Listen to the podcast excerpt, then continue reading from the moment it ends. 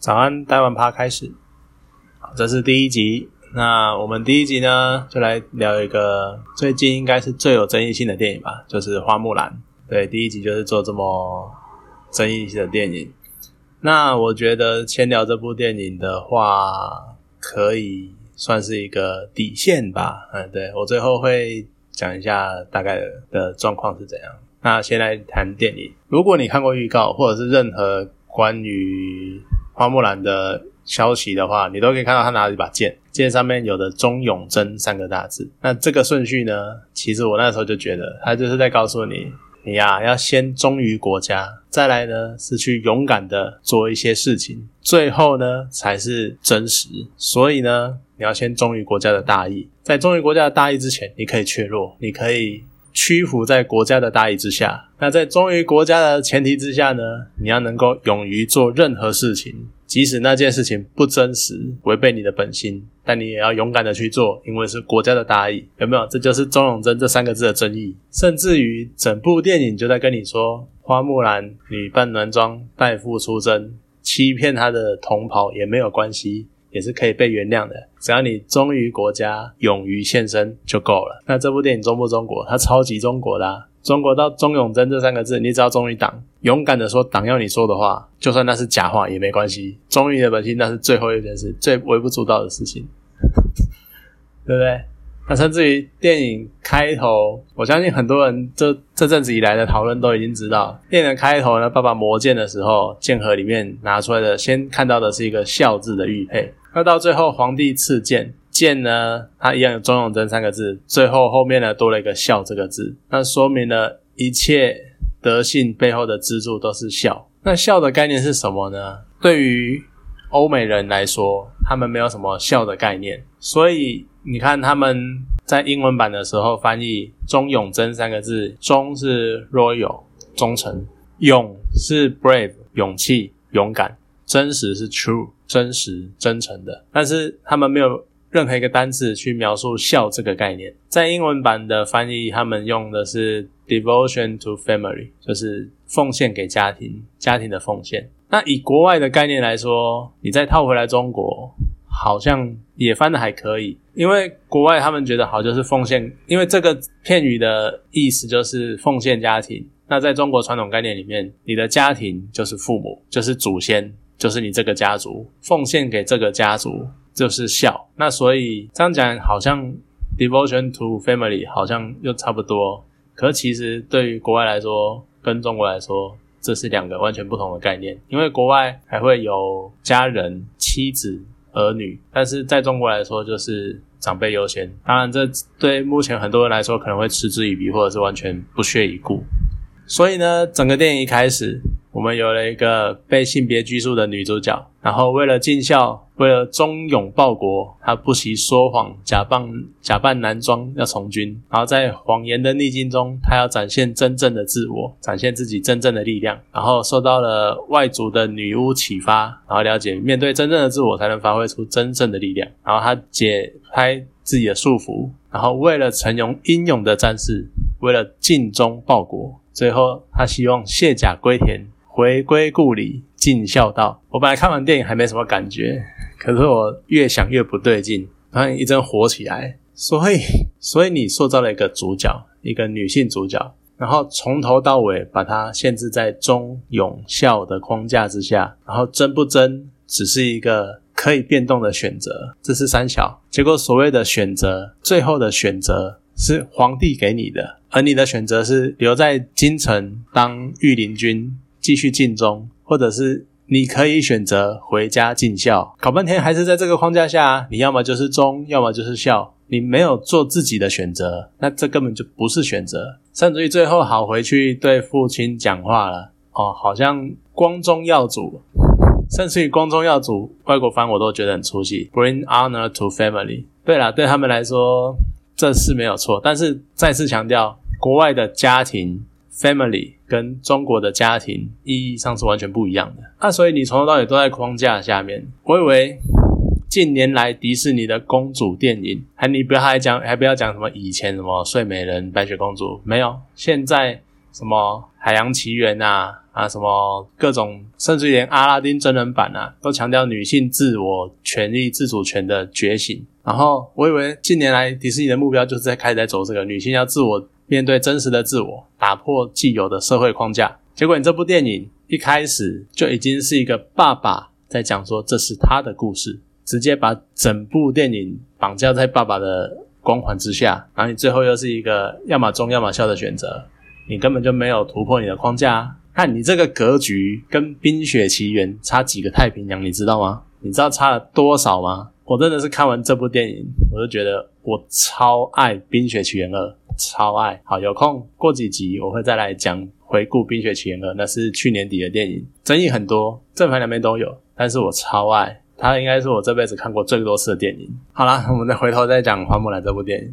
迪士尼的公主片呢，通常都是音乐剧，就像我刚刚讲的《冰雪奇缘》，它就是呃，反正音乐剧，国外音乐剧就是常走个两步，然后一个契机起来，大家就开始唱歌，然后用歌词代替台词这样子。而最知名的片段呢，对迪士尼的公主来电影来说，最知名的片段就是公主会莫名其妙走一走，就会突然一个水面或一面一面镜子，开始看着那个镜面就开始音乐响起。公主开始唱歌，迪士尼在《无敌破坏王二》里面还拿来制表，那即使前面的真人版也不太例外。直到花木兰，当然花木兰电影里面也有经典片段，是她走到动画版的时候，也有个经典画面，是她走到湖边，然后看着湖开始唱倒倒影，中文版叫自己，然后英文是 Reflection。但是呢，真人版电影她走到了湖边，刘亦菲走到了湖边，想起了电影，但是她没有开唱。不过呢，听到片尾最后面。有刘亦菲自己唱的倒影的中文版本，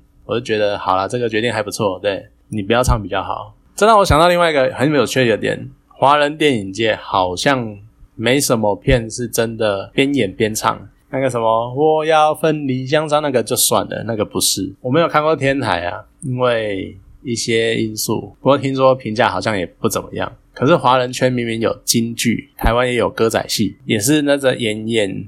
然后音乐一下就可以来唱个两段那为什么拍成电影就很少会有能唱又能演的演员？为什么这块这么缺乏？而且欧美还不是什么二三流影星能够又唱又演，是一线影星都可以做到这件事情。甚至于你还不要讲唱歌，我之前看钢琴师那个杰弗瑞诺许大黄蜂在电影里面，你大黄蜂他自己弹，我真的是超级惊艳。那好了，这可能跟华人圈不盛行音乐剧有关了。说到音乐剧，我是还蛮想看《雪狼湖》的，不过应该没没什么机会，毕竟是张学友歌神。好了，那你一个迪士尼的公主电影没有歌唱，那塞中国要，那你一定要塞中国要素，因为你要大家都说是跪舔嘛，对。那我们来看武打好了，既然你要中国元素，那看武打，呃，也超虚的。你找了李连杰跟甄子丹这两个是中国武术的武打明星。讲这个可能很容易被赞，但是我觉得他们已经仅次于林小龙在欧美影影圈影剧圈的地位了。就他们两个武打的片段，还没有一开始那个小女孩花木兰小女孩在追击的片段来的长。这三小，看来你所有的武打戏都集中在刘亦菲身上。好，刘亦菲好，可能她有很努力的去揣测或者去演练动作或干嘛，但是看得出来就是进步空间还是很大。然后还有那个战争场面呢，你花木兰外族入侵，然后你要率军对抗，你的外族入侵十几个骑兵就可以打下一座城，那你这个朝代活该灭嘛？因为十几个骑兵就可以打爆一座城，然后可以占领一座城，啊，那个皇城堂堂皇城禁卫军可以被围在皇宫里面一个小小的四面都是墙的呃小院子啊，然后还被围掳，啊，敌人从墙上爬下来，你就可以。轻易的被歼灭或围起来，这样子，你禁卫军一个院子就可以包起来几百人哦。然后平原大战，大多数就是千人部队，堂堂泱泱大国，千人部队，你是迪士尼，你是六大影业，你去年复仇者赚了多少？你请不起灵演吗？你拍不起特效吗？你好歹做规模做大一点好不好？你电影场面你还说魔戒，那你还说哈比人五 G 之战？那你还这些还不要讲，你还输中国拍的长城。可是这些就算了，你武功不行，然后你战争不行，那你还扯个气，气被你搞得跟魔法跟魔法力一样，M P mana point，对你搞得跟魔法法力一样，然后所以那个巩俐，因为他的气很强，表示他法力很高，他就可以变乌鸦。啊，变老鹰，这是啥鬼？气是真气流动，那不是法力好吗？那不是精神力。就你完全就不懂中国的文化元素，然后你硬要加，然后要加的四不想，然后又要照你自己的想象去拍这部电影，真的是很让人生气。可是整部电影呢，最出戏的还是刘亦菲。哇，她在乱阵之中翻越敌军的那一拱、那种、那那脸上那个淡然。我真的是看到他，我直接笑出来。你可以不要表现出出力啊，你想要可能表现好像你很轻松写意，然后你很流畅，然后呃，你就是电报那些男底下那些男人都可以。可是你的表情，你就只是没有表情而已。那个没有表情片片中，我都不知道你是不是在制表。你有一段还在那边开始化妆的时候，还跟你妹讲说，呃，我都不知道，你看这个是笑，这个是哭，我都不知道我的表情有没有变化。对你从头到尾表情都没有变化，好吗？对你终于发现了吗？你一开始就发现了，为什么你后面不改进？然后呢，同等出戏的场面，还有花木兰在对阵最后大魔王的可汗的时候，那一个整部电影飞来飞去的凤凰，就不知道在飞飞什么，然后完全没有完全没有任何互动，它就是一直跟着飞，然后花木兰看到它好像得到什么启发，但是完全没有，这太意识了，这太意，那我对不起，我意境跟不上，好吗？然后那个飞来飞去的凤凰呢，在对对抗可汗的时候，啊，突然就从他的背后飞起来，那一个模糊的影像，然后整弄得好像花木兰背后展开了翅膀，所以它变成凤凰了吗？你知道这个超级粗细的，你知道吗？就是哈，你要说真实，然后你删了木须龙，然后你删了一堆什么神怪元素干嘛？就你加一只凤凰进来，然后还要弄得这么自以为构图很漂亮、很美丽的画面，对，那个构图就是让人吐槽到爆，就对了。然后还有一段也是非常让很很想让人吐，让人很想吐槽的，就是你在跟可汗对打的时候呢，好，花木兰拿着祖传的宝剑，就爸爸传给他的宝剑，阿可汗就是拿着刀。其实我觉得蛮妙的，中国很多时候武打戏比较正派的都拿剑，比较狂的、比较邪的都拿刀。好，没关系，你们两个跟刀剑对决，然后两个呃激战了一阵子，然后刀剑相交，开始比拼力量的时候，两个人分别。分别握住了自己的兵器，开始加力对抗。我看到这边超级出戏啊！好，人家拿刀，人家有刀背。花木兰，你拿剑诶，你去握你的兵器，你手不会痛吗？你不会痛吗？啊，你都不会流血吗？对，不会流血。我真的是 迪士尼，你不流血这个原则也贯彻的太夸张了。所以你的招牌是不流血，所以你握剑没有事吗？就可以这个样子，还是说你的剑，因为你爸爸封封封在盒子里面封太久，其他根本就锈掉了，它只是一根铁棒而已。不见血这件事情我真的很不能接受，而且你还不要讲他们对决，然后你握剑什么的，整个侵略战，整个两军对决，甚至于还有个雪崩，画面上一点血迹都没有，那你花木兰。整天踢标枪呐，踢弓箭呐，踢什么的啊？射到别人的身上，也就只是一个东西插在上面，那个感觉就跟你小时候，很多人小时候都玩过那个塑胶剑，有没有？然后前面有个吸盘，哎，对，咚吸在上面，你就死喽。对我都很好奇，所以这到底有多正面？所以你告诉小朋友，握剑没有事啊，被弓箭射到没有事，不会流血，就超正面的，是这样吗？是这样教小孩的吗？你这样我怎么教小孩？对不对？互江我最爱讲，你这样我怎么教小孩？好，反正越讲越气。这部电影的感想就是这样子。好，那我接下来呢会讲一些电影之外的事情。这部电影呢，刘亦菲之前有一个挺香港警察的言论，就是香港警察在那边乱打人，然后乱镇压违法，呃，就用权势去压制示威人民的时候，刘亦菲站出来说：“我支持香港警察，你们可以打我。”然后这个这个言论一出来呢，在华人圈造成了很大的轰动。香港啊，台湾啊，都开始决定要抵制他。啊，这件事情其实也在华人圈里面流动而已啊，在国外没有什么特别的报道，因为他就只是一个很普通的华人影星，华人影星，然后讲随便讲个什么话，根本就没有人理他。好，所以华人圈群情激昂，那大家一直就说，从那个时候就开始讲说要抵制花木兰，要抵制花木兰。那抵制花木兰这件事情，在我心中其实有一点矛盾。所以我会把它拿来当第一集，也是一部分这个原因。以抵制来说，或者是说以矛盾程度来说，这个应该已经几乎是底线了。而这个底线开下去，感觉就好像没底线一样，在我心中很矛盾。但是我先直接破题。会看，就只是因为我想看电影。看电影是一种自由，就像我现在在家里讲这些，这也是一种言论自由。这个话一讲出来，一定会有人来。哦，我其实不知道有没有人会来站啊，但是一定会有人不同意。但是这就是言论自由，你可以不同意我也没有关系，因为那也是你的自由。我讲了我的节目内容核心价值就是平等跟自由，这两个是很矛盾的事情，但是那个以后再讲。好，刚刚破题了，看电影就是一种自由，没什么抵制不抵制，我就是想看。那一方面呢，为什么会矛盾？基于支持香港民众抗议的立场，我也谴责香港暴力，他们非常夸张，然后还打警察。甚至于一堆无名尸，然后甚至于不见天的可能会有侵犯女性的行为。那基于这点呢，我也谴责。我好像因为谴责香港警察，我也应该去谴责支持香港警察的人，然后抵制那些人的作为。可是你仔细想一想，是这个样子吗？我觉得这是一个值得思考的问题。好，另外一方面，对刘亦菲来说，对她是美国籍，但她就是中国人。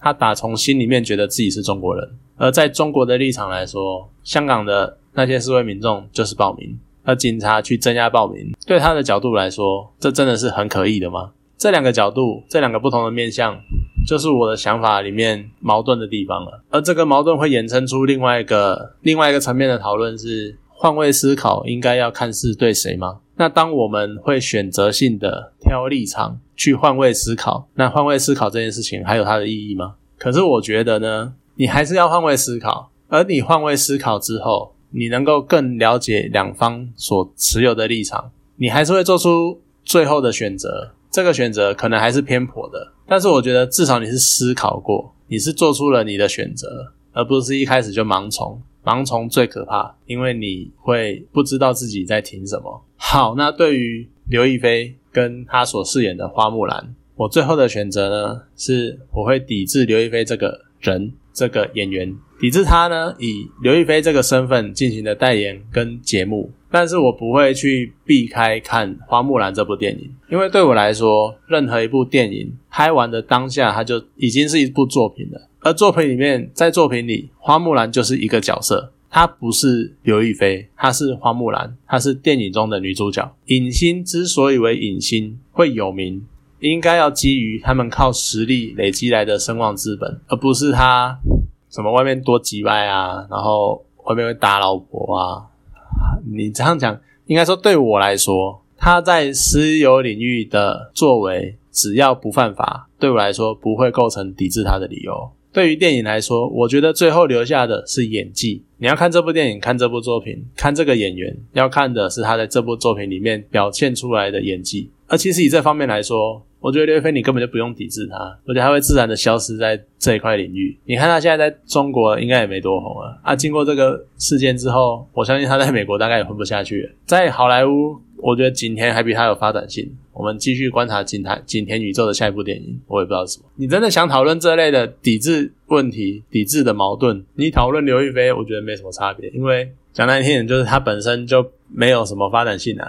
我觉得类似的问题，你拿凯文史贝西来讨论，可能我还会挣扎一下。刘亦菲是间接的，因为刚刚也讲过了嘛，他有他的立场。